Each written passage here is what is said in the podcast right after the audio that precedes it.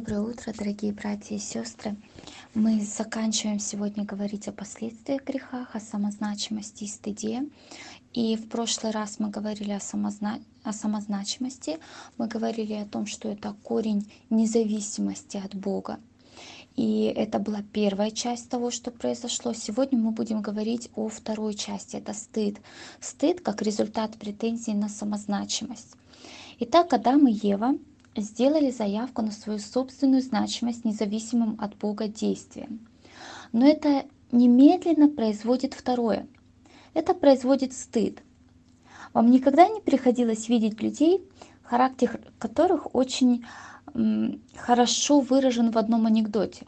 А, послушайте, когда муж приходит а, домой, стучит кулаком по столу, кричит, кто в доме хозяин, и через секунду появляется жена, руки в боки, ну, и говорит, ну и кто же? И он так, а что, и спросить нельзя? Ну, это, конечно, шутка а, по отношению к тому, как люди себя ведут вообще. Очень часто, когда человек делает заявку, потом все видят вдруг, что он не тянет то, о чем заявил. Это то, что произошло с Адамом и Евой. Они делают заявку на самозначимость. И давайте мы прочитаем, что написано в Библии по этому поводу. А, третья глава Бытие, 6 стиха. «И увидела жена, что дерево хорошо для пищи, что оно приятно для глаз и вожделенно, потому что дает знание, и взяла плодов его и ела, и дала также мужу своему, и он ел. И открылись глаза у них обоих, и узнали они, что наги. Вот очень интересно, когда дьявол предлагает им вкусить этот плод, он говорит им, вы будете как боги, знающие добро и зло. Но единственное, что они узнают после того, как съели этот плод, что они ноги. Вы знаете, в чем проблема этой ноготы? Это не та сексуальная нагота, о которой мы зачастую думаем. Дело не в том, что им стало стыдно смотреть друг на друга или понимать, что на них смотрят. Это муж и жена. Они были до грехопадения мужем и женой, они остались мужем и женой. И посмотрите, что сказано. Кого они стыдятся в своей ноготе? Обратите внимание. Давайте дальше прочитаем. «И сшили смоковные листья и сделали себе опоясание, и услышали голос Господа Бога, ходящего в раю во время прохлады дня, и скрылся Адам и жена его от лица Господа Бога между деревьями рая. И возвал Господь Бог к Адаму и сказал ему, где ты? Он сказал, голос твой я услышал в раю и убоялся, потому что я наг, и скрылся. До того, как Адам и Ева вкусили запретный плод, они жили простым детским доверием Богу. Знаете, у маленьких детей нет понимания, нет того чувства вот стыда. Они видят папу и маму, они ходят вот в этом самом костюме Адава и Евы до грехопадения, и им нормально. Они не сознают этой необходимости в одежде. Их родители потом учат. Я дочку сейчас учу, ей три годика, она до сих пор любит э, голенькая бегать. И я ее учу, что все, надо уже прятаться, надо уже надевать одежду, как минимум трусики. У них не было претензий на собственную значимость, отделенную от Бога. Поэтому они совершенно не думали о себе отдельно от Бога.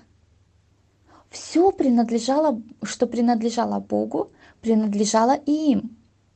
И вот теперь они делают заявку и говорят, мы боги, мы сами боги. И вдруг они смотрят вокруг и видят, вот эти деревья Божьи, земля Божья, все, что вокруг Божие. Единственное, что им принадлежит, это их собственное тело, и то ногое. Это то, что делает грех, то, что делает самозначимость. Они стали своими собственными, а Бог стал далеким и чужим. И когда они сделали этот шаг, когда они увидели свою наготу, они, когда они провозгласили себя богами, и вдруг они понимают, что они уж очень жалкие такие какие-то. Они очень убогие получились, очень убогими из них получились боги. И вот тогда они начинают думать, вместо покаяния, вместо того, чтобы увидеть свою наготу, свою нищету, свою несостоятельность, вместо того, чтобы бежать в этот момент назад к Богу и просить, прости нас, Господь, прими нас, как-то реши эту проблему. Они изо всех сил стали искать возможность самоутверждения, пытаясь как-то скрыть свою несостоятельность, как-то компенсировать. Но, друзья мои, в этом особенность всех грешников.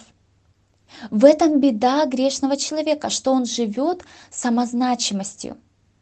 Но когда он соприкасается с реальностью своей нищеты, он не хочет каяться. Вместо этого он усиленно шьет себе одежды из разного, разного рода фиговых листьев, или, как я говорю, фиговых листьев. Знаете, фиговые или фиговые набедренные повязки – это все, на что были способны Адам и Ева на тот момент. Возможно, кстати, их действия были продиктованы тем, что они видели у Бога. Помните, что сказано про Бога, когда Исаия увидел его? Он был на троне, и что там было? Края рис его наполняли весь храм. Возможно, Адам и Ева пытались представить себе, но не умели шить, еще технологий не было таких. И вот все, что они сообразили, тем попытались они прославиться.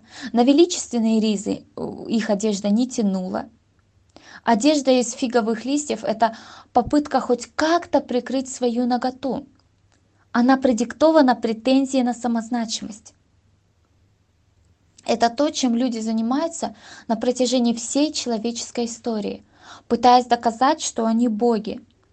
Каждую ситуацию, которая открывает их наготу или демонстрирует их несостоятельность, они воспринимают не как возможность покаяться, придя к Богу, а наоборот, они всегда включают все инструменты, чтобы доказать другим, нет, я не лыком шит, нет, нет, я лучше других. Самозначимость – это одно из ключевых качеств грешного человека, и она продолжает действовать в людях даже в самых отчаянных обстоятельствах. Знаете, ситуация, когда а, Советский Союз рухнул, те, кто пережил это время, помнишь, это была катастрофа. Главная катастрофа была не в том, что на полках в магазинах ничего не было. Можете представить себе, э, кто-то помнит, такое время было – Главная катастрофа была в том, что то, в чем заключалась самозначимость людей, они связывали свою самозначимость с великой страной, в которой они жили. Светлое будущее, которое обещала коммунистическая идеология. Они говорили, да, сейчас у нас временные трудности, но вообще-то мы без пяти минут в коммунизме. У нас будет изобилие. И вот этим люди жили – и вдруг все рухнуло. Это огромное смущение, в котором находились люди. Вот знаете, в этот момент представители местного телевидения обращаются к пастору и просят дать интервью и сказать слово, чтобы люди успокоились. Это был молодой пастор. Но он не нашел ничего лучшего, как сказать слова Господа, сказанные однажды Соломону по поводу правильной реакции во время бедствия. Он записал короткое обращение примерно на 15 минут. А, давайте прочитаем. 2 Паралипоменон, 7 глава, 14 стих. «И смирится народ мой, который именуется именем моим, и будут молиться, и взыщут лица моего, и обратятся от худых путей своих, то я услышу с неба, и прощу грехи их, и исцелю землю их». Знаете, к большому сожалению, вот эта истина оказалась слишком радикальной для редакторов даже в то сложное время. Эта передача никогда не вышла в эфир. Люди не готовы, даже тогда, когда они лицом в грязь ушли, они не готовы услышать слово «покайся в грехах своих, и тогда Господь восстановит». Один пастор выносил мусор и, подойдя к мусорному контейнеру, увидел бомжа, который вылазил оттуда – Пастор говорит ему, давай, иди сюда, я тебе помою, дам чистую одежду, пойдем в собрание. А тот ему отвечает, я еще не настолько низко пал, чтобы идти в церковь. То есть оказывается в мусорном баке это еще не сильно низко. В этом беда человека. В этом беда человечества, человеческой претензии на самозначимость. Он даже в мусорном баке себя чувствует величественно. Конечно же, люди пытаются самоутвердиться самыми разными способами. Кто-то скрывает свою нищету важным видом, надменной манерой говорить. Вам не приходилось сталкиваться с такими людьми, которые ведут себя нагло? Чаще всего это внутренняя уязвимость, которую человек пытается скрыть. Он не знает, что ему делать с этой внутренней уязвимостью, не знает, что делать с этим стыдом внутри, со своей тотальной неспособностью или несостоятельностью внутри. К сожалению, даже христиане и даже в служении пытаются компенсировать свою внутреннюю нищету вот этими фиговыми листьями человеческой значимости. Вместо того, чтобы сосредоточиться на гармоничной покорности Иисусу Христу через доверие Ему, люди ищут признание, люди ищут внимание, они ищут власти, они ищут славы. Причем это возможно в любой деноминации. Интересно, что фарисеи и садукеи, будучи представителями радикально противоположных крыльев иудаизма, но заметьте, и те, и другие страдали самозначимостью. Одни только утверждали себя через исполнение закона, у других, другие утверждали себя через то, что демонстрировали, а нам все можно – и в одном и в другом случае проблема была одна. Апостол Павел разделяет кризис самозначимости на две категории. Он называет одну печалью мирской, а вторую печалью ради Бога. 2 Коринфянам 7 глава 10 стих. «Ибо печаль ради Бога производит неизменное покаяние ко спасению, а печаль мирская производит смерть». Вот этот стыд. Вы ощущали когда-нибудь ситуацию, когда вам очень неудобно, стыдно за себя? Знаете, почему вам неудобно? Потому что то, что вы сделали, отличается от того, что вы должны были сделать в вашем понимании. И вот здесь этот стыд может быть правильным, а может быть очень вредным. И апостол говорит, печаль ради Бога, этот стыд, вот такой стыд, что когда мне стыдно, я иду к Богу и каюсь. Печаль ради Бога производит неизменную печаль к спасению. Неизменное покаяние к спасению. В любом случае, когда мне стыдно, я усиленно защищаюсь. Печаль мирская производит стыд. В этом проблема самолюбия. Апостол Павел говорит об этом из собственного опыта – Однажды он тоже пытался искать значимость в своих собственных заслугах. Такими заслугами он видел гонение на церковь Иисуса Христа. Но вся эта конструкция, вся эта значимость внезапно была разрушена, когда он встретился с Иисусом Христом по дороге в Дамаск. И вот здесь, вместо того, чтобы шить фигов, фиговые листья, Савл упал перед Христом в покаянии. Друзья, это лучшее, что может произойти тогда, когда нам стыдно. Это лучшее, когда вы ощущаете внутреннее напряжение от самозначимости. Это единственное правильное отношение к самозначимости. Это единственное лекарство от всех бед, связанных с этой самозначимостью. Отказ от самозначимости, который пришел с его смирением перед Христом, дал Павлу удивительную свободу. Вот как он рассказывает о ней позже. Посмотрите, 1 Коринфянам, 15 глава, с 9 стиха.